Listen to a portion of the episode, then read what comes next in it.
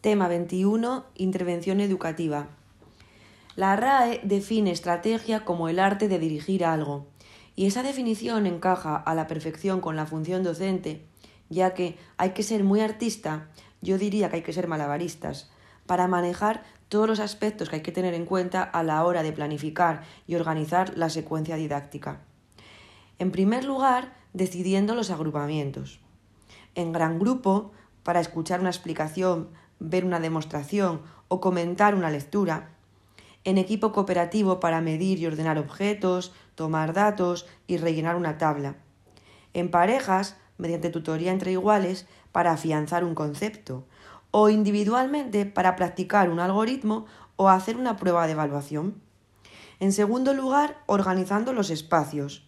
El aula ordinaria, transformada en estaciones de aprendizaje, la biblioteca para buscar información, el aula TIC, los pasillos para practicar giros y traslaciones, el patio para resolver un problema de puntos en el plano o incluso fuera del centro en una actividad complementaria, como puede ser visitar un bosque cercano y calcular el área de un jardín en un mapa.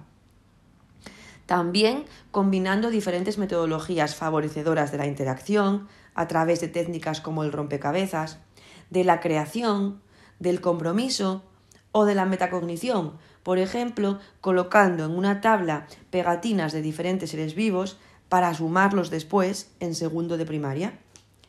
Como hemos de hacer participar al alumnado de su proceso de evaluación, podemos usar técnicas de autoevaluación y coevaluación, usando rúbricas que pueden ser gráficas, como una escalera de colores para comprobar que han seguido los pasos en la resolución de un problema y, por supuesto, atendiendo a todo el alumnado.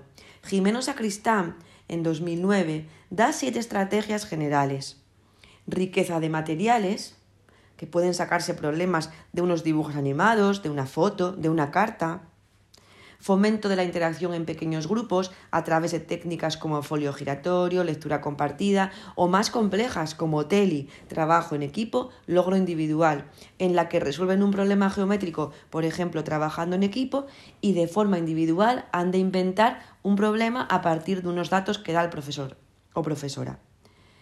Delegación de responsabilidades en el alumnado, por ejemplo, coevaluando con una lista de control, estimulación del alumnado con un nivel competencial más bajo, colocando en la pared un mural con los pasos a seguir para resolver un problema o pegando en el pupitre unas autoinstrucciones plastificadas que pueden ir señalando con un rotulador borrable.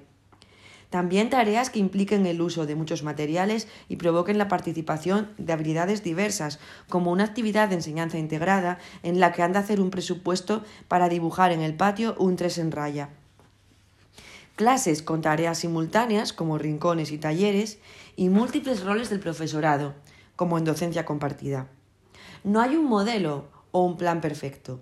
Se trata de combinar todas estas variables para ajustarnos a nuestra realidad en el aula. Para terminar, voy a hacer un breve resumen y una conclusión personal.